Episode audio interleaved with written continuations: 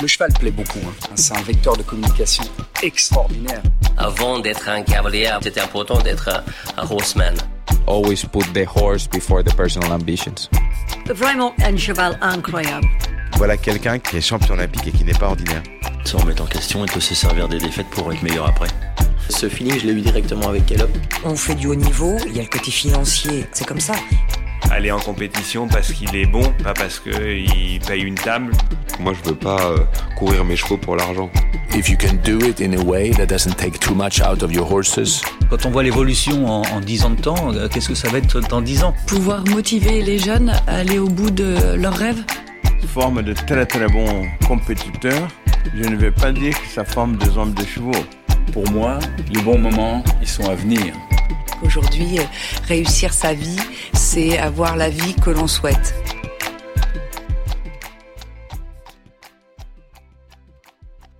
Cet épisode est un retour en arrière. Vous vous apprêtez à écouter les récits immersifs de l'or olympique de Rio et de la médaille de bronze de Tokyo. Voici un bel épisode estampillé concours complet. Michel Asseret n'est pas qu'un incroyable narrateur du concours complet français, c'est aussi un personnage à l'histoire singulière, mais aussi des opportunités saisies et des rendez-vous. C'est à la fois beaucoup d'émotions, de sensibilité et de partage. Michel Asseret aime les gens, il aime vivre avec eux et partager des moments forts. Il aime aussi les chevaux, c'est un passionné qui fait tout son possible pour protéger notre sport et transmettre les valeurs qui lui sont chères. Je dois vous dire que j'ai écouté cet épisode deux fois. La première quand nous avons enregistré et la deuxième quand j'ai réalisé le montage. Et Michel Asseret a réussi à me faire pleurer deux fois. Alors après les émotions de Rio, le doublé en or, cette médaille de bronze arrachée à Tokyo après moult déchirements, après les 46 médailles déjà en poche, Michel n'a plus qu'une idée en tête, je vous laisse deviner. Paris. Vous allez découvrir le parcours de vie de Michel Asseret, directeur technique adjoint au concours complet, juge international de dressage, communicant, amoureux du sport, amoureux des gens, et puis finalement passionné. L'amour inconditionnel pour la discipline du concours complet, une quête constante de performance et une volonté infinie d'accompagner ce sport vers de nouveaux sommets, autant de dénominateurs communs entre notre invité du jour et le sponsor de cet épisode, la maison Forestier. Forestier Cellier, la marque historique de selles qui depuis 1950 offre tout son savoir-faire pour concevoir des selles de sport pour les cavaliers passionnés, s'est fixé une ligne directrice investir sa recherche et développement dans des selles et équipements de concours complet et devenir numéro 1 de la discipline. Paris tenu. Nicolas Touzin, Christopher Six, Luc Château, Alexis Goury, Camille Lejeune, Clara Loiseau, les meilleurs cavaliers français de la discipline bénéficient du savoir-faire et de l'expertise des équipes et équipements forestiers celliers pour faire culminer leurs performances et leurs ambitions. Monter en forestier, c'est plonger dans une aventure unique où la performance, la passion et le confort se rencontrent pour dérouler vos plus belles reprises, réaliser vos plus incroyables maxis et signer vos meilleurs sans faute. Amis complétistes et passionnés de la discipline, Forestier vous donne rendez-vous à l'occasion du CCI 5 étoiles Les Étoiles de Pau pour une plongée captivante dans l'univers du concours complet. Allez, c'est parti. Bienvenue dans I'm an Equestrian, le podcast. Bonne écoute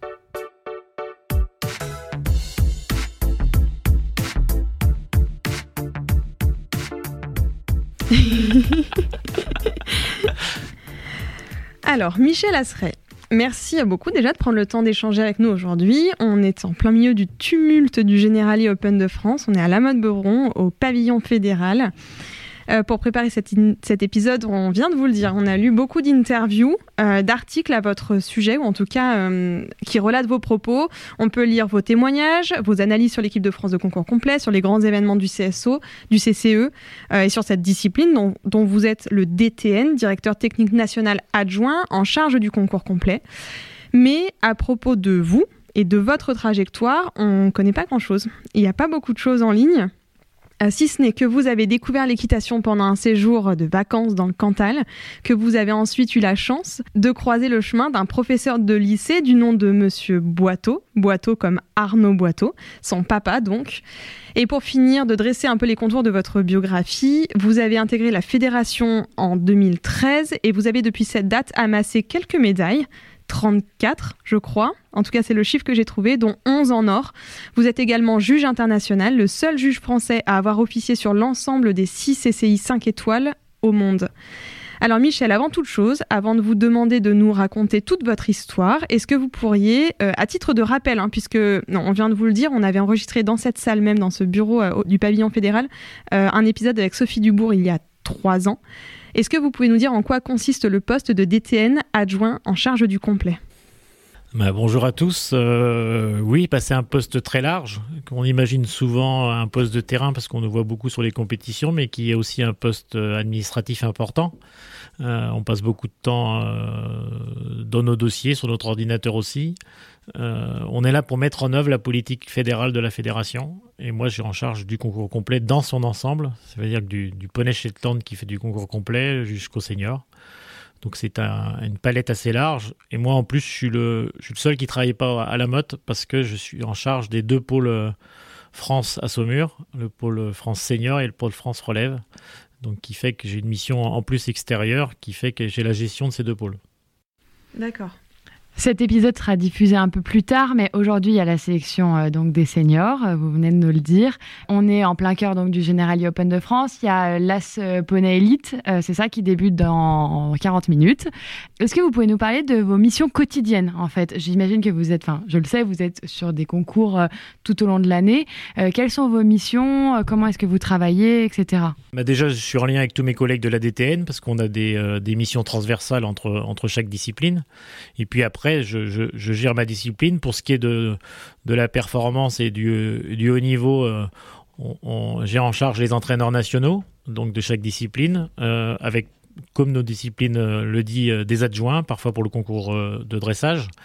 donc, je travaille beaucoup avec Thierry Touzin, bien évidemment, avec Pascal Forabosco et Gilles Viricel et tous leurs adjoints et les vétérinaires pour accompagner au mieux les équipes de France, pour dès le jeune âge, euh, inculquer des bonnes valeurs du sport à, tous ces jeunes, et puis de former des futurs champions. Donc, euh, j'apprécie énormément de m'occuper des seniors, mais j'adore aussi m'occuper des enfants. Euh, c'est une journée difficile pour moi parce qu'aujourd'hui, c'est la sélection des poneys. on a une liste longue de 10 cavaliers et on va en prendre 6. Et c'est la journée des pleurs, si j'ose dire, parce qu'on va, décevoir 4 jeunes. Et c'est un moment toujours difficile pour nous. La, sélection des poneys, c'est un moment difficile. Dans un article de Cheval Mag, on peut lire à votre sujet euh, rencontre avec un homme passionné qui se décrit lui-même comme hypersensible, mais toujours prêt à rire et à défendre sa discipline.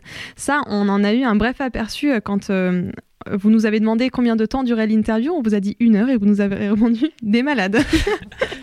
donc ça nous a beaucoup fait rire. Donc on s'est dit effectivement beaucoup d'humour chez Michel Asseret. Si vous deviez vous définir rapidement, quel mot vous utiliseriez? Bah, c'est jamais facile pour soi, mais c'est vrai que je, euh, pense que je suis vraiment passionné par, euh, ce que je fais, par le, par le sport, par les chevaux, parce que j'aime les chevaux, je crois que j'aime bien les hommes. Ce qui fait que euh, parfois je, souffre un peu de sensibilité parce que je, je me donne à fond, donc à la fois dans la joie et dans les moments difficiles.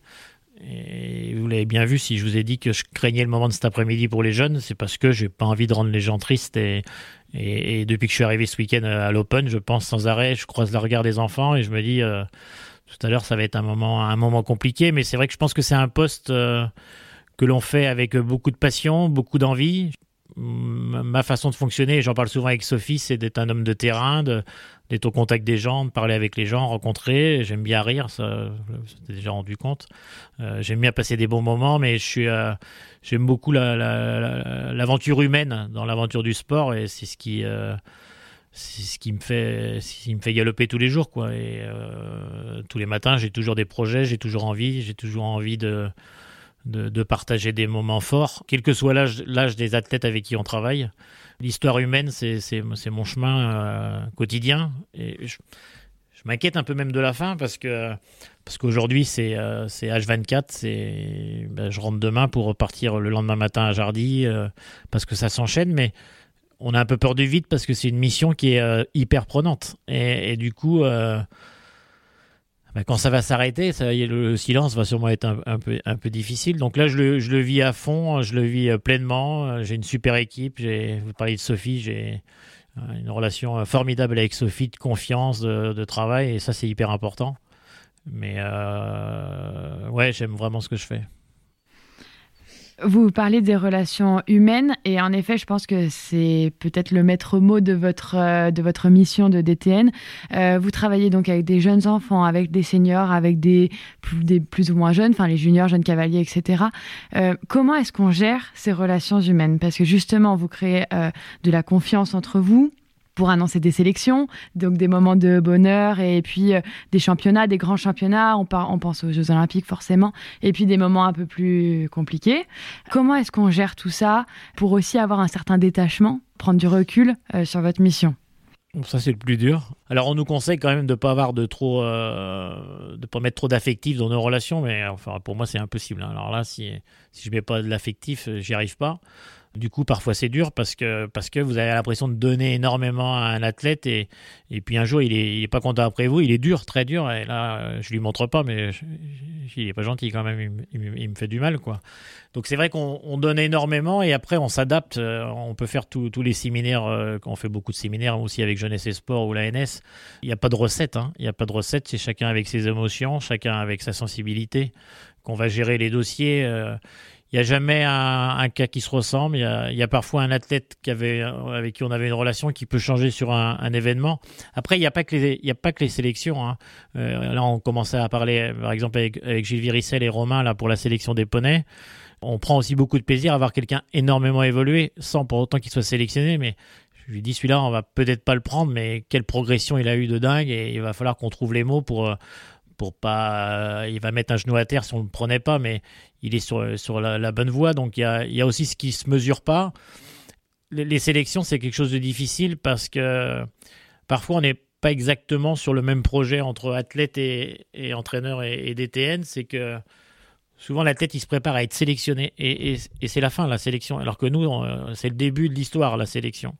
Et on sélectionne pour performer. Parfois il y a ça se passe pas comme ça, c'est pas, ça fonctionne pas dans la tête des gens comme ça et, on n'est pas sur le même projet sportif. C'est-à-dire que là, on a une sélection, on réfléchit à une équipe, à une construction d'équipe. Notre choix, notre stratégie euh, depuis que, depuis que moi je suis arrivé, c'est toujours une médaille par équipe. On pense toujours, on, construit notre équipe, qu'on soit en poney, junior, jeune cavalier ou senior, une médaille par équipe. Donc il y a une stratégie de construire une équipe solide pour aller chercher une médaille par équipe. Ensuite, s'il y a des très bons éléments dedans, s'il performe et il nous amène une médaille par équipe, probablement qu'on va avoir une médaille individuelle. Mais on est toujours dans la recherche d'une médaille par équipe. Donc c'est un peu le, je pense l'ADN de notre discipline. Ça, c'est une discipline. On est tous ensemble, très euh, très complices, très très ensemble, et, c'est vraiment euh, notre philosophie. Et je pense que c'est un, fil rouge qui nous guide bien. On vous sent, Michel, euh, très empathique, avide de relations humaines. Est-ce que vous diriez que c'est que c'est ça qui vous a mené en fait à ce poste de DTN Est-ce que ça a été le facteur clé de euh, votre carrière professionnelle? Est-ce que ça a été votre amour du cheval? Est-ce que vous pouvez nous raconter peut-être un petit peu ce parcours en fait qui vous a permis de d'être le jeune Michel qui fait de, du cheval dans le Cantal à euh, Michel Asseret, directeur technique euh, en charge du concours complet? Bah c'est euh, un parcours euh, très atypique déjà parce que, parce que j'avais changé de voie en, entre temps. La passion du cheval, oui, la rencontre du père d'Arnaud Boiteau, euh, avec qui je, lis des, des, liens très forts, même en étant en classe de sixième avec lui, où il me faisait faire un peu de poney le mercredi après-midi. Puis, puis après, je, je, prépare le monitorat pendant trois ans dans un club. Et puis je pars stagiaire chez Thierry Touzin où je suis un an et demi son stagiaire et je monte ses chevaux avec lui et je fais les box de ses chevaux. Et, puis la vie nous, nous sépare un petit peu. Je continue à monter en, en, en compétition et j'ai un de mes propriétaires qui a un hôtel. Et en sortant de l'armée à l'époque, il me dit Viens me donner un petit coup de main, euh, t'es un homme à tout faire, avant de repartir dans le cheval. Et, et je repars pas parce que je reste 13 ans. Donc ma vie change complètement, mais je garde toujours une relation avec Thierry Touzin. Et je continue, j'avais une passion, j'aimais bien le jugement, donc je, me suis mis à continuer à juger en même temps. Et puis euh, j'ai monté les grades euh, comme tout le monde, euh, départemental, régional, national. Et puis un jour, la fédération me propose de passer international à 30 ans. Et donc c'était très jeune, parce que les juges font ça en, deuxième partie de carrière, etc. Et puis je m'accroche, je, je, me passionne, je vais voir énormément de cours de dressage à l'ENE, etc. pour être pour être bien au fait. Et puis, euh, ma carrière internationale se démarre toute seule. Et j'ai la chance de voyager énormément dans le monde et de faire tous ces grands concours. Je pense qu'il faut, ce que je peux dire, c'est qu'il faut toujours rêver quand on est jeune, que ce soit cavalier, il faut se donner les moyens. Et puis si on se donne les moyens, les portes peuvent peut-être s'ouvrir. Donc je pars, je juge beaucoup, et puis en rentrant des Jeux Olympiques de, de Londres, où je suis au, président de la commission d'appel des Jeux Olympiques de Londres, le président Lecomte m'appelle en me disant euh, on, va, réinstaller, on va faire revenir Thierry Touzin, et on va, installer des binômes euh, pour piloter les disciplines, et tu connais bien Thierry Touzin. Et l'histoire est très belle parce que euh, j'ai bah oui, oui, et je m'y attends pas du tout. Hein. Je suis restaurateur à l'époque. J'ai un coup de fil un dimanche matin, je suis en train de faire ma cave, je m'en rappelle bien. Et je dis mais c'est qu'est-ce qui m'arrive euh? Et du coup j'appelle Thierry et moi j'ai pas envie parce que j'ai grande chance d'être juge aux Jeux Olympiques de Rio. Et Thierry me dit mais tu te rends compte de cette histoire euh, Tu étais stagiaire à la maison, on est resté potes. Euh, peut-être qu'on va peut-être aller aux Jeux Olympiques de Rio ensemble et on on va peut-être euh, faire un truc de fou, quoi. Et c'est un pari, et moi j'hésite parce que je m'y prépare pas du tout. Et il me dit, allez, viens, viens. C'est une belle aventure, euh, et, on part, et, quatre ans après, on est, on est champion olympique. Et quand on pleure, parce qu'on pleure, euh, Thierry me le redit en me disant tu, te rends compte, on est en train de vivre un truc de fou et c'est vrai que c'est une belle histoire quoi. Voilà. C'est une, une très belle histoire en effet et vous avez bien fait de le suivre, je pense, hein, du coup. Il y a donc euh, une chose sur laquelle vous êtes passé plus ou moins euh, rapidement. Vous êtes donc le seul Français à avoir été juge euh, des 6 CCI 5 étoiles au monde et je crois le seul Français à avoir officié à badminton. Alors, on comprend, vous avez quitté ce métier du coup parce que euh, Thierry Touzin vous a appelé ce jour-là pour prendre le poste de DTN adjoint au complet. Mais est-ce que euh, cette mission-là vous a aidé dans votre métier actuel? Comment est-ce que vous êtes devenu l'un des seuls Français à avoir officié sur ces plus beaux euh, concours? Je pense un peu de chance quand même. Au bout d'un moment, il faut avoir un, peu de chance, faire que les gens aient confiance en vous. Après, je suis pas le seul à avoir jugé badminton. Ouais, je crois qu'il y en a un, il y en a, Il y en a, plusieurs. Ah, il y en a plusieurs. Badminton, il y en a plusieurs, beaucoup plus. Par les cinq, oui, parce que c'est surtout celui d'Australie qui est difficile à faire. Et moi, j'ai présidé Adélaïde. Euh, après, je pense qu'il faut, euh, quand on a des envies, il faut y croire. Moi, j'ai toujours cru en, en la bonne étoile. Il faut, il faut, il faut pas lâcher. Donc, quand j'ai commencé à juger, j'ai décidé de le faire à fond. J'ai continué à me former, j'ai continué à chercher, à lire euh, pour, pour, le dressage, etc. Et puis après quand vous êtes euh, juste sur des très gros concours comme ça, il y a évidemment la partie technique qui est essentielle principalement pour le dressage, mais il y a aussi euh, la partie conviviale du, juge qui, se met à la disposition de l'organisateur pour, que sa compétition soit réussie, qui va se mettre à disposition des organisateurs pour la soirée avec les partenaires, etc. Et j'ai toujours fait ça avec beaucoup euh, de passion, comme je fais souvent les choses. Et du coup, c'est quelque chose qui m'allait assez bien. Et ensuite, pour euh, mon métier actuel, oui, ça me sert beaucoup parce que du coup, j'ai un gros réseau de connaissances dans le monde entier. Euh, à la fois les organisateurs, quand on veut des places sur un concours, quand on veut euh, quoi que ce soit, ben, je, connais énormément de gens. Et ça m'a aidé d'avoir un lien avec le, milieu du concours complet. Ça m'a aidé aussi pour le dressage, pour la discipline, un petit peu pour l'œil du juge ou l'avis du juge ou comment on peut gérer des choses. Donc, je pense que euh, ce, premier parcours équestre m'aide beaucoup dans mon métier actuel, ça c'est certain. Vous êtes arrivé aux manettes de l'équipe euh, en compagnie de Thierry Touzin en 2013. Euh, c'était après Londres, c'était une Olympiade après Pékin. Si je dis pas de bêtises, l'équipe de France de concours complet n'était pas représentée à Pékin. vous êtes donc arrivé à, un une période de, de l'histoire où on avait pas une équipe de concours complet très forte. On avait peu de cavaliers finalement représentés dans les grands championnats, pas toujours accès aux Olympiades.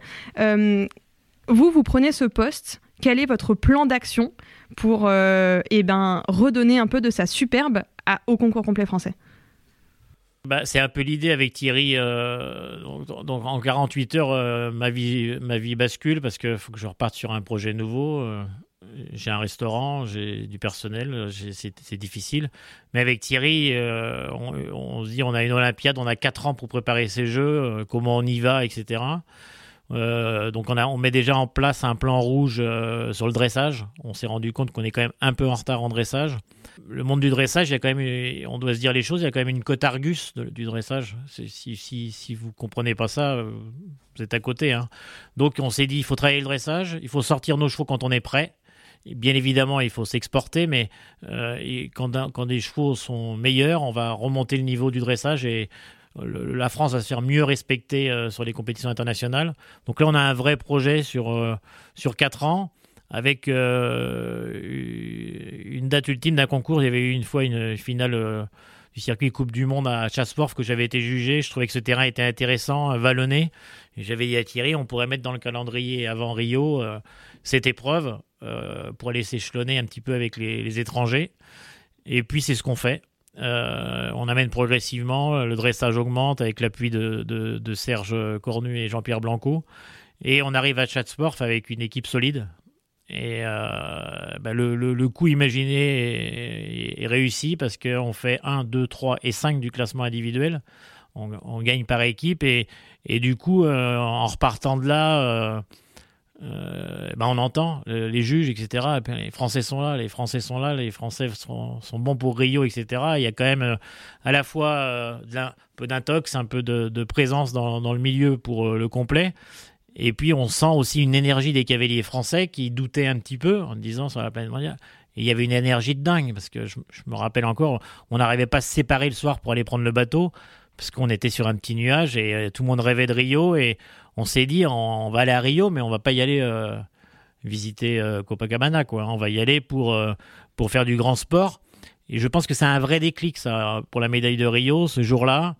On est reconnu, on va, va falloir compter sur les Français, et on a mis une motivation dans l'équipe de France, avec les cavaliers de complet, dingue. Et je me rappelle, quand on rentre avec Thierry dans la voiture, on en est apesanteur, on se dit, il y, y a un truc de malade.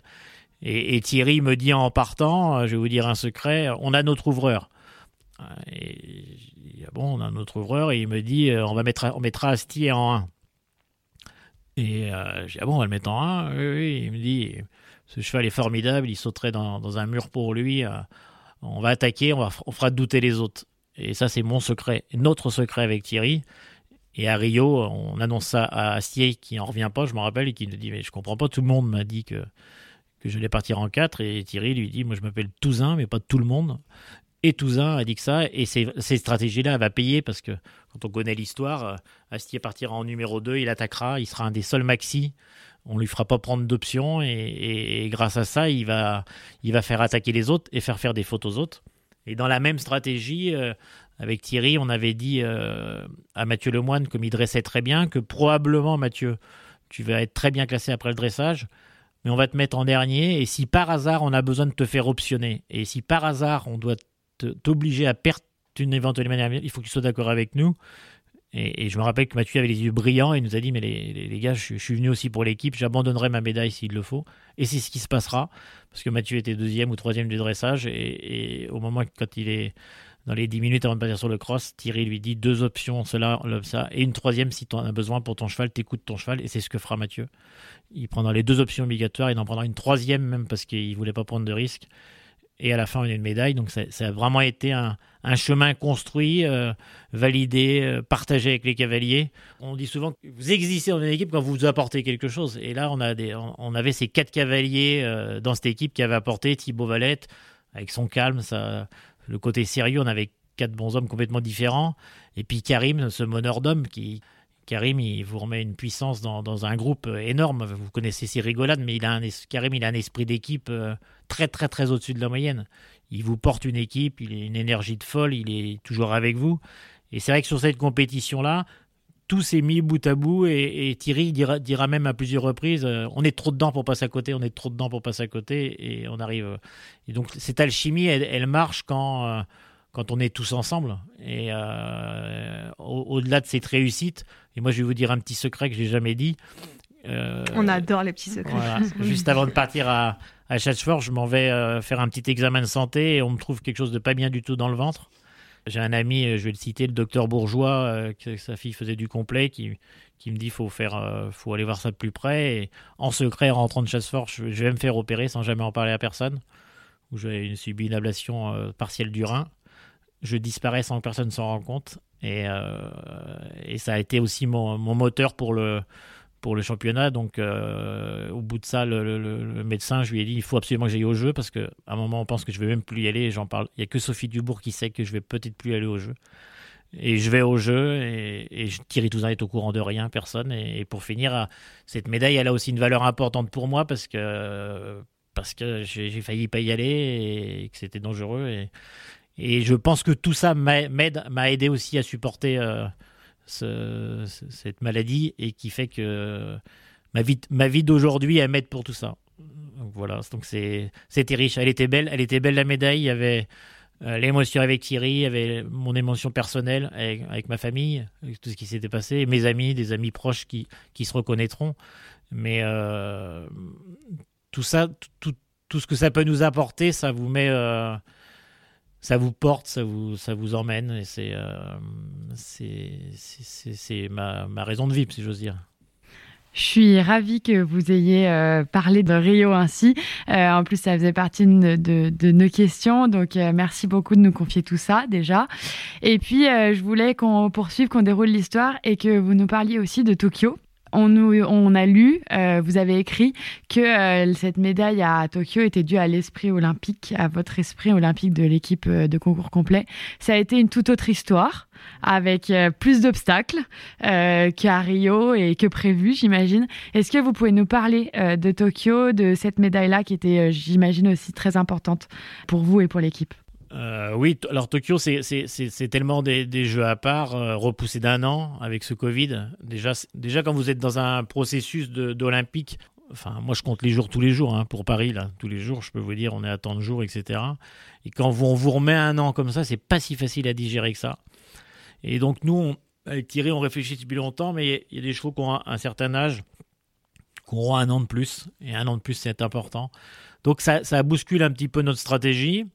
Après, on se prépare bien. On va perdre King euh, très vite avec un, King euh, qui, était, euh, qui était notre pote en équipe de France, qui, nous a ramené tellement de médailles. King qui avait une personnalité de. C'est votre cheval de votre rêve, une peluche.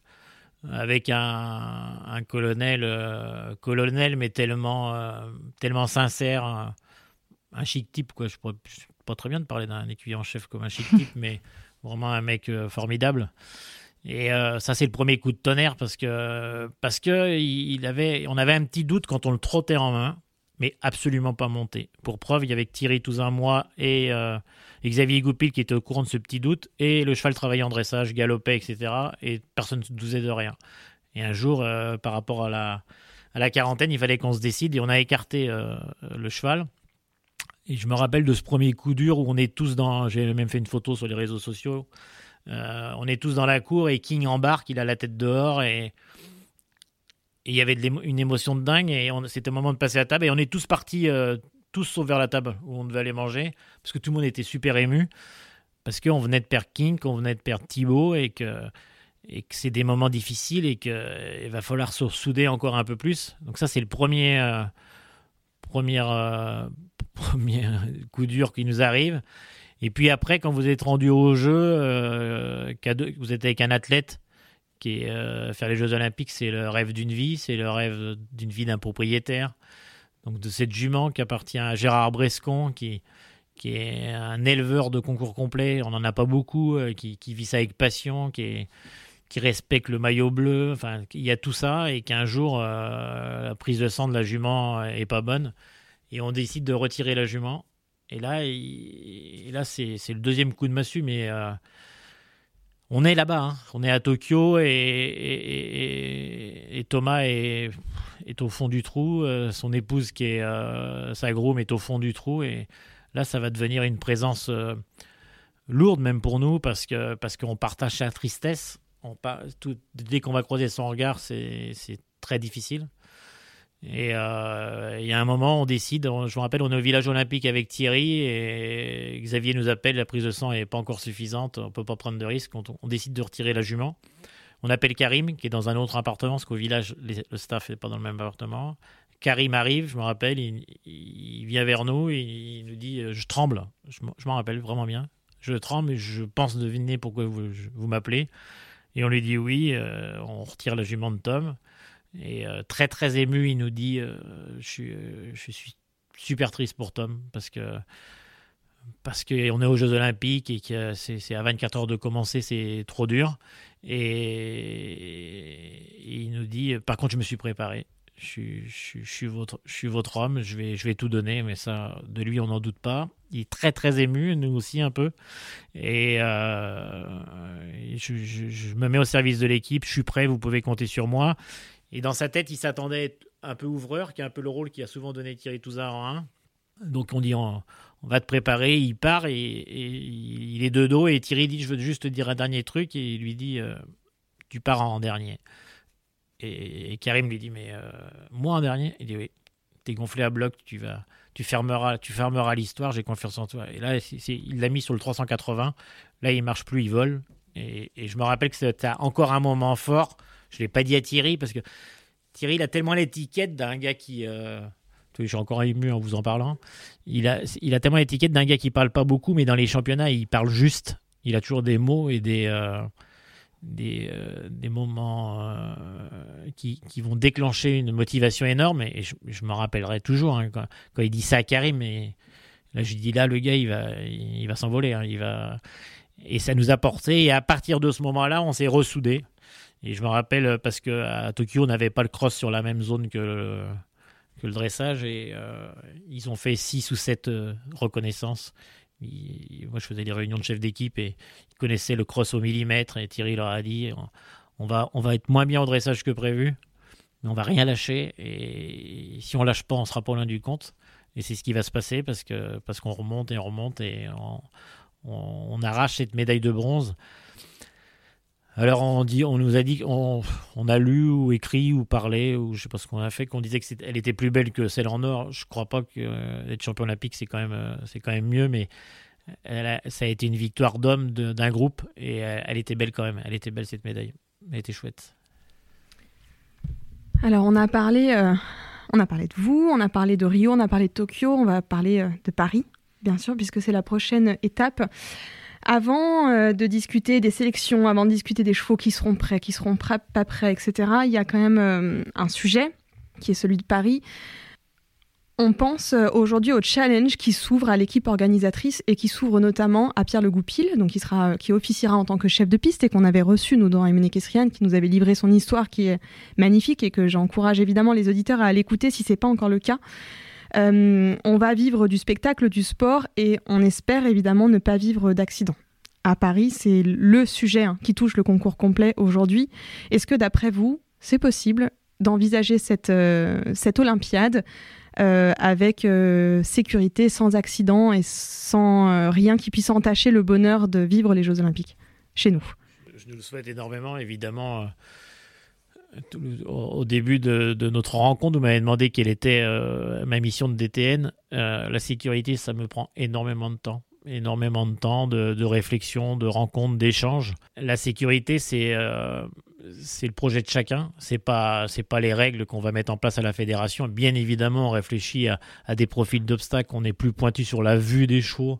on a de plus en plus d'obstacles qui peuvent s'écrouler, etc. Mais aujourd'hui, c'est la responsabilité de chacun d'avoir des choix adaptés à notre discipline, donc adaptés avec du sang, euh, adaptés avec une technique juste. Ça veut dire qu'évidemment, si vous avez un cheval qui, a les, antérieurs qui ne montent pas très haut euh, sur le cross, vous avez vous n'avez pas fait le bon choix. Il faut euh, monter progressivement les, les, les étages, avoir un cheval qui a une bonne un, bon geste naturel euh, qui, euh, qui, qui, saute bien. Thierry dit toujours que c'est pas le classement qui fait la, c'est la façon de faire. Donc on doit avoir des chevaux qui répètent le geste juste. On doit tous travailler là-dedans. Donc c'est beaucoup de travail avec euh, les entraîneurs, les entraîneurs privés, etc. Et à haut niveau, c'est pareil. On doit répéter les gammes. vous entendez, vous voyez bien toujours qu'on fait des stages en début d'année au Pôle France avec les, les chevaux stars on leur fait pas sauter 1m30, hein. on leur fait sauter 1m10, euh, mais en répétant le geste, euh, les biais, etc., que le cheval fasse relâcher avec une bonne technique. Déjà, quand on a tout ça, on, met tout en œuvre pour que ça se passe bien. Les Jeux Olympiques ont décidé d'enlever les, équipes de 4 avec le drop score et passer l'étape de 3 pour avoir plus de drapeaux personnellement, je partage pas l'idée. Parce que plus de drapeaux pour des nations qui sont euh, pas, prêtes, c'est de mettre notre sport en danger. Je dis pas que les grandes nations ne tombent pas, mais euh, si on fait rentrer des gens qui arrivent seulement dans le très haut niveau, on prend un peu plus de risques. Donc ça, c'est pas, je suis pas convaincu que c'est une très bonne idée.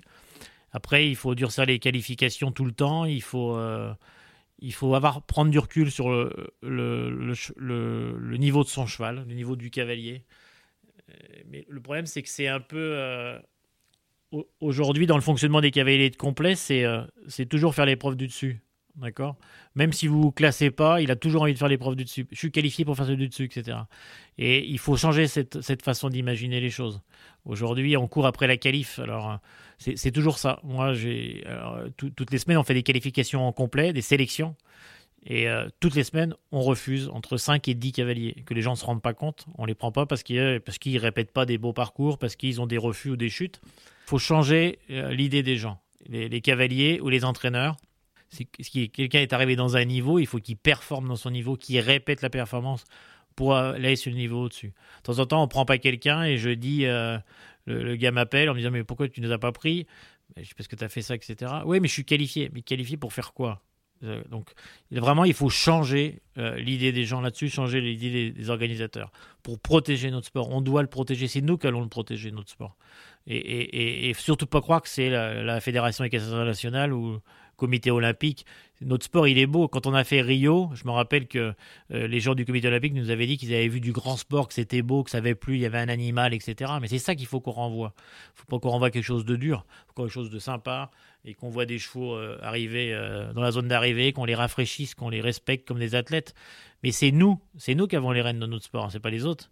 Donc c'est à nous de faire du bon choix et de monter dans le niveau qu'est le sien, accepter de redescendre, accepter de changer de cheval, euh, mais en aucun cas faire pour faire et monter et monter tout le temps, parce qu'à un moment on est sur le fil et quand on est sur le fil on se met en danger. Donc pour moi c'est ma priorité. Au jeu de Paris c'est une priorité. Euh, on a la chance d'avoir Pierre Le Goupil qui est un homme de cheval, qui est un ancien cavalier, qui a, ce feeling du, bon abord. Vous savez, ça fait, c'est un peu comme Pierre Michelet quand vous les voyez monter des pistes. Vous ferez bien attention à ce que je vous ai dit. Des fois, quand ils comptent les foulées, on, les, on a l'impression qu'ils sont à cheval, ils ont leurs mains comme ça devant eux, ils marchent parce qu'ils pensent sauter l'obstacle. Et, quand vous avez des gens comme ça qui, ont la fibre et qui ont, monté à ce niveau-là, souvent ils construisent bien parce qu'ils ont envie de sauter l'obstacle. Et, quand vous avez cette bonne sensation-là, ça, aide déjà beaucoup. Donc euh, c'est vrai que c'est ça doit être euh, ça doit être une priorité de faire du, beau sport et, surtout de, de de pas surclasser de chevaux ou surclasser de cavaliers. Il y, a, beaucoup de sujets hein, dont vous avez parlé et euh, moi ma question c'est à laquelle j'aimerais que vous répondiez, c'est quel, quel avenir euh, du concours complet? On a parlé donc de la sécurité, forcément. On pense euh, notamment à la jeune euh, Zazie Gardo, qui est actuellement, à qui on souhaite en tout cas un bon rétablissement. Tous les accidents qu'on connaît. Il y a aussi les tendances animalistes et les pensées animalistes hein, qui arrivent de plus en plus fort dans toutes les disciplines confondues. Hein quel avenir en fait Quel avenir pour le concours complet Quel avenir pour cette discipline en prenant en, compte tous ces éléments-là? Ben, C'est ce que je vous avais dit, c'est chaque acteur qui doit, qui doit euh, endosser une responsabilité. Et si chacun euh, respecte la discipline, protège la discipline, il n'y aura, pas, aura pas de souci. Aujourd'hui, je pense qu'on a des, chevaux de plus en plus prêts pour faire notre sport. On a, je voyais les, les poneys hier, euh, des, petits champions, des petits athlètes qui sont préparés euh, comme des athlètes. Du coup, on les met pas, on les met pas dans le rouge. On a des chevaux qui sont bien entraînés. Euh, on a discuté avec certains coachs, mais je pense que c'est nous qui avons la solution. J'entends parfois ou je lis que les gens, mais qu'est-ce que fait la Fédé ou qu'est-ce que fait Michel Asseret ou moi, je, je, suis pas, moi qui va sauver le complet. Hein. C'est nous tous qui allons sauver le complet. Donc, de prendre, accepter la responsabilité, que vous soyez euh, cavalier, que vous soyez entraîneur, que vous soyez euh, parent, que vous soyez coach, euh, que vous soyez n'importe quoi, mais que vous existez dans la filière du concours complet, pour que on protège notre sport, qu'on on, s'y prépare mieux, on y renvoie une belle image euh, je voyais hier, on doit prendre exemple sur les, enfants japonais qui embrassaient leur poney, qui les caressaient, qui oui, oui, on doit renvoyer une image où il y a un vrai respect, qu'on respecte notre animal, qu'on et il y a des chevaux qui étaient arrosés hier. Je pense qu'on communique pas assez sur ce qu'on fait de bien pour nos chevaux. on fait plein de choses bien pour nos chevaux, plein, plein, plein, plein, plein. C'est les athlètes qui sont préparés, euh, ils ont de plus en plus de soins. Et ont euh, la couverture de, telle température, celle de celle-ci, celle de celle-là. Donc il y, a vraiment plein de choses qu'on fait parce qu'on aime nos chevaux, on les respecte, on les protège. Donc ça, il faut communiquer là-dessus. On communique pas assez là-dessus sur tout ce qu'on fait de bien et, qu'on les respecte. Et moi, je me rappelle, euh, j'aime bien raconter des anecdotes, mais à Tokyo, euh, comme on n'avait pas le droit de monter entre 13h et 16h par rapport à la chaleur, on avait fait le parti pris d'éteindre la lumière dans les écuries pour que les choses se reposent. D'accord Donc on avait dit ça, il dit que s'il y avait des gens à pied, ils se reposaient aussi, etc. Et on s'était rendu compte qu'en moins de 15 minutes, l'ensemble de l'écurie, où je il y avait 18 chevaux, dormait. Ils étaient tous couchés. D'accord et, donc les chevaux se reposaient. Donc c'est plein de petites choses qu'on peut faire pour le bien-être. Et, on avait des chevaux heureux et des moments. Euh, la, la, groom de Nicolas, je me rappelle, elle avait fait euh, une photo où elle était en train de papouiller son cheval qui dormait. Elle avait eu je sais pas combien de vues et apprécié, tout le monde en parlait. Et oui, on doit communiquer ça parce que ce cheval-là, il est bichonné, mais à un point. Euh, moi, je suis pas bichonné comme ça. Hein. et, donc, on doit, on doit protéger notre sport avec toutes ces choses-là. Qu'est-ce déjà On doit dire tout ce qu'on fait de bien. Tout ce qu'on fait de bien. Euh, le tous les jours pour, le cheval, pour l'entraîner, pour, le, pour sa récupération, etc. Et déjà, on va protéger notre sport. Et après, dans le sport, on doit avoir une belle équitation, maîtrisée, contrôlée, à l'écoute de son cheval. Euh, on a aussi une mauvaise idée sur le, risque en complet. On dit toujours attention, les chevaux vont être fatigués. dans les études, ça c'est les gens qui ne savent pas, dans les études, les accidents, ils arrivent en première partie de concours parce qu'on est plutôt une chute sur un cheval qui est trop frais, trop généreux, qui part trop gaillard et qui saute pas très bien. Souvent, un cheval fatigué, il saute doucement, et le cavalier, il fait attention. Il tombe pas beaucoup. Par contre, sur le premier tiers, il y a facilement des, chutes d'excès de générosité du cavalier ou du cheval, parfois des deux. Donc, euh, ça, c'est aussi une mauvaise idée en disant ah, l'épreuve elle est longue, etc. Non, non. Euh, l'épreuve elle est longue. Si ton cheval est entraîné, il est capable de le faire. Par contre, fais attention au profil des obstacles au début. Et on le dit aussi dans la formation des chefs de piste. Mettez sur la première tiers des, obstacles clairs euh, où les questions proposées sont claires pour le cheval aussi. Parce qu'il faut. La chute, c'est, ça peut être une, un problème d'abord, etc. Mais le cheval doit comprendre la question. Évidemment, le cavalier va l'accompagner, l'amener au mieux, dans, euh, dans, le bon équilibre, dans le galop, mais il faut que le cheval puisse comprendre la question. Que si par hasard le cavalier manque de métier, etc., le cheval va compenser. Donc il faut toujours penser cheval. Il faut que le cheval comprenne la question qui est posée. Et puis après, l'alchimie va fonctionner. Donc vous voyez, c'est plein de petites choses pour la sécurité, pour l'avenir, où, on a les rênes en main. On a les rênes en main. Il faut, faut, pas donner, euh, faut pas donner les responsabilités des autres, on est chacun responsable c'est mon avis. Hein. Après, peut-être que je me trompe, mais je crois que c'est important. Vous parliez de communication et je ne peux pas m'empêcher de, de, saisir votre perche et de vous dire que euh, les cavaliers, les cavaliers de concours complet, les amis complétistes qu'on adore, euh, ne sont pas forcément les meilleurs communicants. Et pour cause, euh, on a du mal. Nous, alors, euh, nos auditeurs nous disent, il n'y a pas assez de concours complet et tout. Eh ben oui, les gars, mais quand on leur écrit, ils nous répondent pas. Donc ça, c'est un fait. Alors évidemment, hein, il y a des Maxime Livio, des Victor Lévesque, des Karim, évidemment, des super ambassadeurs du concours complet. Mais on a aussi des Nicolas Touzin qui reste un peu dans sa caverne avec ses chevaux, cet homme de cheval, etc. Ils ont un peu plus de mal à rentrer dans cette arène médiatique, dans cette arène du sponsor, de la communication, du grand public Est-ce que c'est quelque chose qui évolue? Est-ce que hum, c'est aussi euh, quelque chose, une chose à laquelle vous essayez de les euh, éveiller? Bah, on en parle. Hein. Je, sers, je sers souvent de, de relais Des fois, quand vous avez un peu de mal à, à, rentrer en contact avec eux, ils sont pas tous très à l'aise. La nouvelle génération l'est beaucoup plus parce que ça plus fait partie de leur vie, etc. Après, euh, les réseaux sociaux, ils ont des plus et des moins. J'en suis le premier blessé parce que j'étais très actif sur les réseaux sociaux et j'écris plus parce que j'ai été très blessé de ce qui s'est passé. Et euh, c'est euh, difficile aussi. Ça peut tellement être un plus et tellement être un moins par moment que les anciens sont un peu sont un peu timides là-dessus en disant ah, j'avais pas ça avant, j'y arrivais bien, etc. Donc euh, je, pense qu'ils sont timides, ils se protègent un petit peu, ils veulent pas. Euh, il y en a qui qui veulent pas s'afficher pour pas se mettre de pression aussi. Il y en a à, qui cette pression leur fait du bien. C'est une pression positive. chacun a son fonctionnement différent. Après, je pense qu'il y a des superstitions aussi. Moi, je me croyais pas du tout superstitieux avant que je prenne le poste. J'en suis devenu complètement malade parce que maintenant je refais tout ce que je fais avant les concours qu'on marchait.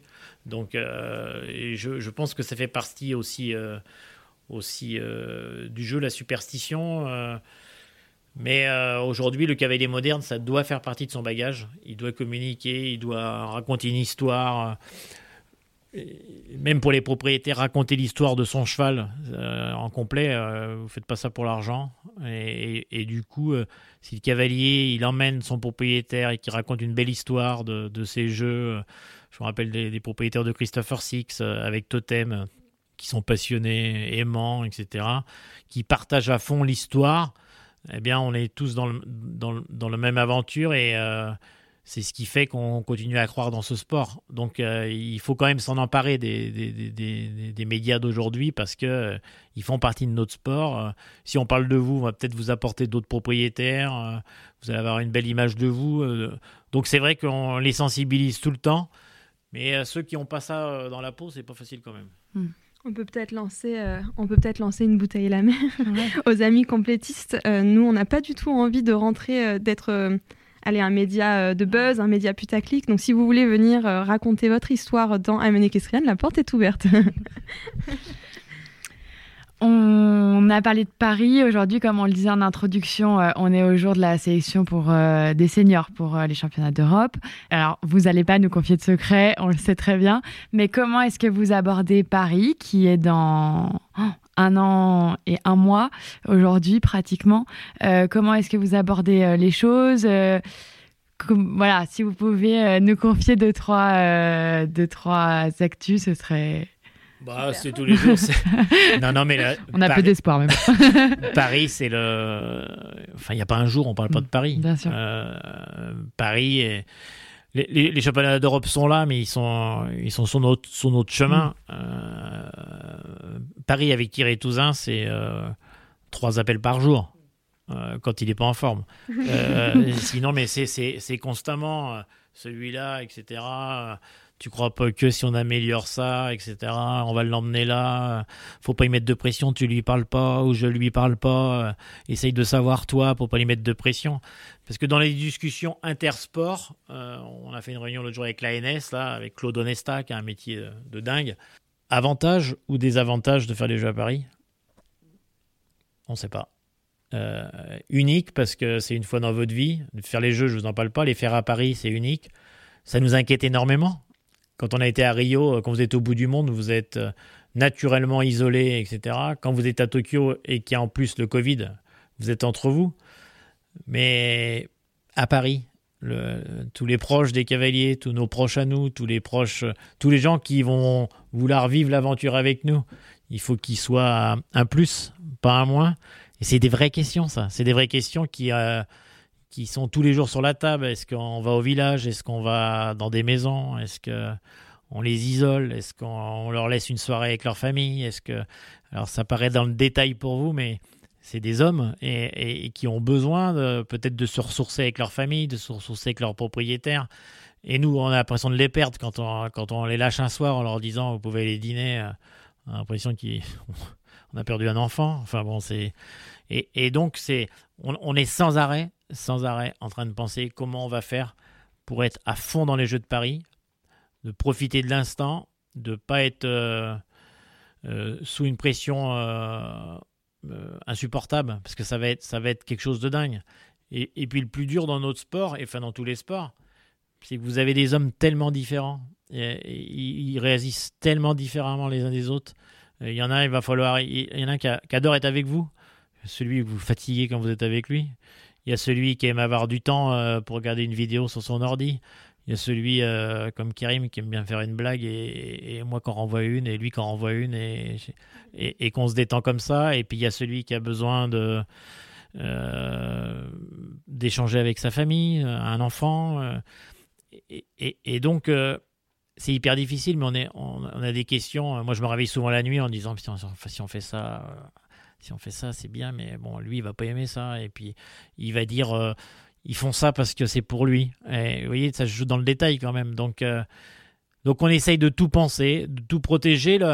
Ce qu'on a toujours décidé, nous, avec notre stage à Granville, évidemment, il y a la préparation sur les, galops sur la plage. Évidemment, il y a les bienfaits de la mer, qui, est, qui, qui, est, au moins 50% de notre choix. Mais c'est aussi euh, apprendre à connaître nos hommes. Ça veut dire que quand vous faites des concours toute l'année, on les voit sur les concours, ils montent plusieurs chevaux, qu'on papote 5 minutes, 10 minutes, un peu plus dans, les stages euh, de prépa.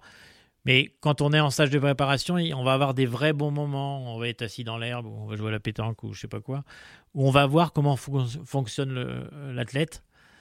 Et, et, en les connaissant mieux, on va pouvoir leur proposer mieux pendant le grand événement et, les accompagner le mieux possible, et ça sans qu'ils s'en rendent compte, sans qu'on leur pose des questions. S'il y en a un que je sais qu'il aime bien aller se reposer, avant même qu'il me le demande, je dis ah, on rentre tous les deux, je te ramène, on, prend la, voiture olympique, etc. Et parce qu'ils ont besoin d'être dans, leur fonctionnement. Et, ce qui hyper dur, c'est qu'ils fonctionnent tous les quatre différemment. Et ce qui dur, c'est que je me suis déjà rendu compte qu'ils peuvent être aussi différents selon le championnat. Donc euh, ça peut jouer à, la groom, avec qui ils ont super confiance. On n'en parle pas souvent des grooms, mais c'est quand même euh, celui qui connaît mieux son cheval. Et le cavalier, va, il met une responsabilité, une confiance dans ce groom énorme. C'est lui qui va le nourrir le matin, le groom, et qui, qui va le trouver dans la même position que d'habitude, et, ou qui va avoir un doute, ou qui va... Et, donc tous ces petits détails, euh, parce que le groom, il va être pris aussi d'une nouvelle pression à Paris. Et, donc, voilà, ça c'est notre quotidien. Moi, j'arrête pas de penser qu'est-ce qu'on va faire pour que tout le monde soit euh, optimum dans son fonctionnement, euh, euh, boosté par les jeux, mais pas ruiné par les jeux. Et nous aussi. Et nous aussi, avant un séminaire, moi avant Rio, j'avais fait un séminaire avec tous les DTN dans le sud de la France. Et moi, comme c'était mes premiers en tant que DTN, j'avais dit donnez-moi des conseils, etc. Et les DTN, on n'a pas de conseils. Ils m'avaient juste dit repose-toi les trois jours avant de partir parce que tu dois être leur éponge pendant les Jeux Olympiques. Ce que j'avais fait. Parce que euh, parce qu'ils vont être plus fragiles, parce qu'il va falloir avaler une ou deux couleuvres en passant, et euh, pour les accompagner euh, au mieux. Parce qu'on a, nous, dans le cheval, on a aussi l'inconnu du cheval. C'est-à-dire qu'on a l'athlète humain, mais on a ce fameux cheval qui ne nous parle pas. Et donc, on est toujours dans la sensation, dans le feeling. Encore une histoire, quand on est arrivé à Rio, les chevaux n'avaient jamais pris l'avion. Donc, euh, tout le monde disait mon cheval va prendre l'avion. Ils étaient très inquiets. Mathieu Lemoine n'avait jamais pris l'avion aussi, mais on était moins inquiets pour Mathieu. Et euh, je me rappelle, on est arrivé, les chevaux étaient en pleine forme, super voyagés, etc. Et euh, ils voulaient monter à cheval. Mais on veut monter, on veut monter. Mais pourquoi vous voulez monter? Ils viennent d'arriver. Non, on veut les sentir. Et, donc, les gars étaient super tendus. Et une fois qu'ils avaient fait 20 minutes de trop enlever Diallo en relax avec leurs chevaux, ils avaient ressenti leurs chevaux, leurs chevaux étaient bien on avait retrouvé nos hommes, mais euh, parce que nos chevaux ne nous parlent pas, ils avaient envie de sentir leurs chevaux. Mais c'était incroyable, leur tête avant de monter, leur tête après. Ils étaient bien, ils étaient rassurés, etc. Donc c'est tout ça qui fait qu'il faut qu'on se prépare au mieux et que Paris, avec la pression, tout ça, ça va être multiplié par 10 ou 100. Euh, et, donc, il va falloir qu'on se prépare euh, bien, qu'on les accompagne, qu'on les écoute, qu'ils nous écoutent et qu'on partage une un, projet euh, sportif pour, euh, pour aller décrocher les étoiles. Quoi. Et, et, pas avoir de regrets, le, le, pire, et ça c'est quel que soit l'âge, etc. Et je le dis souvent dans les briefings de championnat, on va tout faire, faut pas qu'on ait de regrets, faut pas qu'on se dise on aurait dû. Euh, évidemment, dans les debriefings, qu'est-ce que j'ai fait, qu'est-ce que j'aurais dû faire, mais, mais si déjà on met tout sur la table et, et qu'on fait tout ensemble, on a beaucoup plus de chances de réussir. Michel Asseret, on sait que vous avez euh, une échéance, hein. vous avez les poneys élites qui sautent et que vous devez aller regarder. Alors moi, j'avais plein de questions encore pour vous, mais j'ai encore, un peu de temps. vous avez encore un peu de temps Ah, alors, ah bah, je vais surfer sur ce que vous étiez en train de dire. Est-ce que vous parliez de, de votre nécessité d'absorber, euh, d'être présent, de tenir la pression, etc. Alors on sait que la plupart des cavaliers euh, maintenant font appel à des préparateurs mentaux. Est-ce que c'est le cas aussi du staff fédéral? Est-ce que vous, à titre personnel, en étant euh, encadrant d'équipe, euh, en étant euh, dans les plus hautes sphères du sport de haut niveau, est-ce que vous faites appel ou est-ce que vous pourriez faire appel potentiellement à un préparateur mental pour vous aider aussi à tenir le cap? Je le fais. D'accord. Je, le fais. Je travaille avec un, gars du GIGN. Pour ne pas le citer. voilà, pour ne pas le citer, qui m'a accompagné et, que j'ai besoin aussi pour enlever un peu la pression de temps en temps. Il, il, a aussi l'habitude euh, par rapport à mon sport, et on a glissé un peu dessus tout à l'heure, c'est pas mon sujet favori, mais par rapport à la sécurité et l'accidentologie, euh, c'est quelqu'un qui domine bien ça aussi, qui sur lequel on a pu parler, euh, etc.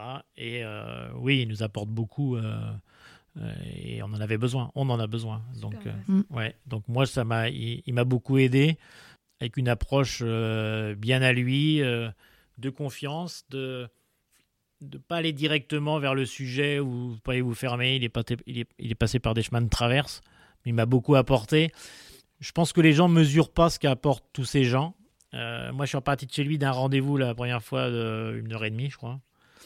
J'ai fait 20 minutes de voiture, je me suis arrêté, j'ai dormi. J'étais vidé, vidé parce que parce que il m'avait. Euh, on est parti sur des sujets. J'ai dit, mais je suis pas venu pour ça. Il m'a dit, non, non, vas-y, euh, parle, etc. Et, et euh, nous, on a besoin de se faire accompagner. C'est obligé. Aujourd'hui, le, sport de haut niveau. Euh, mais sinon, vous, passez, vous acceptez de passer à côté de quelque chose. Si vous n'acceptez pas d'être euh, mieux, si vous, vous n'êtes pas bien, si vous voulez apporter, vous voulez apporter aux, gens que vous encadrez, il faut que vous soyez à 100%. Et, et puis le mot préparateur mental, vous avez bien fait de le citer, c'est un gros mot. Mm. Préparateur mental, ça veut rien dire. Aujourd'hui, vous avez des gens qui vous accompagnent dans la perf vous n'avez pas l'impression que c'est des préparateurs mentaux parce qu'ils vous organisent mieux votre temps, ils organisent mieux vos journées, ils, vous permettent de mieux appréhender quelque chose. Et, ça, c'est tellement plus confortable quand vous avez tout mis en place que euh, vous le vivez mieux. Et, euh, et comment on pourrait demander à nos athlètes euh, de peut-être avoir un, recours à, à, des gens comme ça, de la perf pour les accompagner, sinon on n'y croyait pas un peu? Et qui, si on n'était pas convaincu que ça nous apporte. Donc, euh, moi, je dis oui, il faut se faire accompagner. On peut pas, par contre, il est difficile de mettre dans un staff un spécialiste de ça. Parce qu'il faut avoir énormément confiance dans la personne avec qui vous allez parler. Vous devez être sans filtre euh, pour les moments de joie, de tristesse, de doute et de confiance. Et si vous n'avez pas confiance, euh, ben, je pense que ça ne vous apporte pas parce que vous y allez avec le frein et ça vous par contre, quand vous vous donnez, ils vous donnent vraiment des, ficelles, ils, vous, euh, ils, peuvent vous débloquer plein de choses. Donc euh, oui, il faut en faire. J'ai une toute dernière question pour vous, euh, Michel. il y en aura une autre après. Ah, on, on, revient un peu en arrière et j'aimerais parler de vous, peut-être pour finir. Vous avez pris le poste en 2013, on est en 2023, l'année prochaine Paris 2024. vous nous avez dit que vous aviez peur du silence après. Quel est l'après pour vous? À quoi est-ce que vous pensez euh, dans 10 ans? Allez, dans 5 ans, dans 10 ans? Ah, je, ne sais pas, faire des podcasts, non C'est bien, ça rapporte ou pas euh. On en parlera en off. non, non, bah, je à vrai dire, je suis à fond sur Paris, donc je pense pas. Après, ça, vous mettez tellement d'énergie et quand vous êtes euh, DTN comme ça, vous avez vraiment des objectifs d'Olympiade sans arrêt. Donc après Rio, il y a il y a une période de, euh, de réflexion. Et, je me rappelle quand on avait préparé avec aussi d'autres sports, euh, je posais plein de questions parce que je voulais, rien rater. Il m'avait dit il faut te préparer aux Jeux Olympiques avec euh, une médaille, une très belle médaille. Des jeux réussis mais sans médaille, parce que quand vous réfléchissez en complet, il y a 24 nations pouvait être cinquième ou sixième et faire des très beaux Jeux Olympiques et sans médaille. Et on l'oublie un peu vite parce qu'on vient de faire deux Olympiades avec des médailles et on pense que c'est facile. Euh, c'est pas facile à faire des médailles. Hein. Donc il faut bien se préparer. Puis vous avez aussi les, les jeux complètement ratés et là c'est la catastrophe. Et quand on vous prépare à ça, vous pensez toujours euh, euh, aux jeux ratés. Vous pensez pas à la médaille. Mais qu'est-ce que c'est dur de repartir après une médaille d'or. Hein? Je vous promets que euh, moi, avec Sophie, on a fait des discussions, mais moi, en octobre-novembre, je disais, mais Sophie, j'arrive plus, moi, tu te rends compte, on a réussi un truc de. Donc, faut se remotiver quand même. Donc, euh, il y a toujours de, euh, un investissement, mais c'est tellement prenant, tellement presque vital. Hein. Enfin, je... ouais, c'est ma vie aujourd'hui de préparer Paris. Que la préparer, je le connais pas. Je sais pas ce qui va se passer, comment je vais en ressortir, comment je vais je rêve de faire le coup de 3, je rêve de, de tout ça, mais je suis à fond sur Paris, on, on, verra l'après, mais euh, ah, j'ai toujours eu une bonne étoile, je ferai bien un, truc qui me plaira. Si, si je devais arrêter, de, qui, me plaira sur autre chose, j'aime bien la com, donc j'aime bien parler, j'aime bien raconter. Euh, j'aime bien raconter les histoires, j'aime bien, euh, j'aime bien partager. Il y a sûrement quelque chose à faire dedans. On pourra vous embaucher peut-être. Peut-être. oui, mais il n'y a pas de côté, il y a pas de masculin dans votre dans votre équipe. Non. Ça m'a choqué un peu quand vous êtes arrivé. Alors si une dernière question, Michel, on vous sait, euh, on vous savait et euh, on vous a encore découvert euh, au tout début de cette interview, avant même de lancer le- l'enregistreur euh, grand amateur de course, puisque vous êtes propriétaire, que vous étiez en train de vérifier vos engagements juste avant de lancer le micro, et, euh, et ça tombe bien parce que on va faire pour la première fois dans l'histoire du podcast, donc dans l'espace de 100 épisodes à peu près, euh, un épisode course avec Christophe Soumillon cet après-midi à Chantilly. Ah, Est-ce que vous auriez une question? Euh, qu'on pourrait, à nous souffler, qu'on pourrait euh, poser à Christophe Soumillon euh, cet après-midi à Chantilly Pourquoi il n'a pas gagné avec mon cheval quand, quand il l'a Ah, monté Bah mince Non, non, il était formidable, super échange. On a, on a beaucoup à prendre des jockeys. Il y a une relation propriétaire qui est formidable parce que ce sont juste des pilotes, mais ils ont une façon de faire au moment des ordres. Les ordres, c'est au, au moment qu'ils vont monter sur le cheval et le débriefing d'après-course qui est très rapide parce qu'il faut aller monter d'autres courses qui durent une ou deux minutes. Mais ils ont un, un savoir-faire qui est très sympa. Donc moi, il a mon Christophe a monté pour moi parce que euh, je je suis arrivé dans le monde des courses parce que j'aimais ça et aussi par l'histoire du complet. Euh, la première fois que j'ai eu mes couleurs, c'est avec Robert Collet. euh, et, et sa fille était au Pôle France euh, jeune de Saumur. Et quand j'ai parlé de ma, ma passion des courses, il m'a dit Michel, on va prendre tes couleurs. Et, et du coup, mon premier cheval avec mes couleurs a couru avec Robert Collet, monté par Christophe Soumillon. Pas mal. Voilà, ça c'est pas mal. Et, euh, et mon deuxième, euh, euh, deuxième entraîneur avec qui euh, je travaille, c'est un entraîneur d'obstacles qui s'appelle Augustin Bois-Brunet.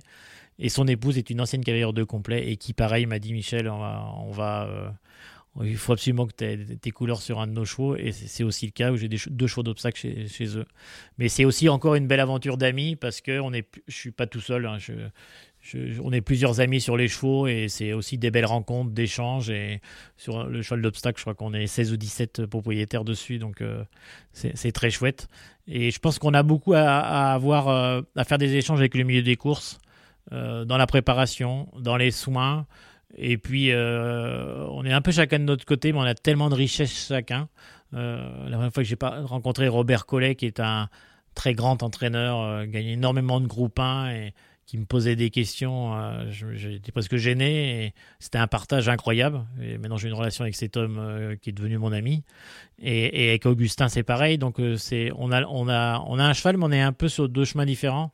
Et je pense vraiment que si on prenait la même route, euh, on y gagnerait aussi beaucoup. Eh ben, c'est justement, c'est l'une des questions qu'on a prévu de lui poser, donc ça tombe bien. Voilà. Merci beaucoup Michel et bonne journée et surtout euh, une belle année euh, 2024 on vous souhaite. Merci beaucoup. Merci Michel. Thank you.